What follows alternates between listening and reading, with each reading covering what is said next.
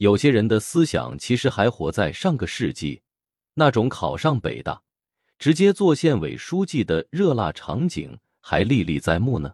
花十年考北大这种事情，发生在过去十年，那可就真是浪费了窗口期。房价翻了多少倍了？学历贬值多少倍了？如果只是复读一年，进一个普通学校，然后找工作、买房、结婚。生娃，现在呢？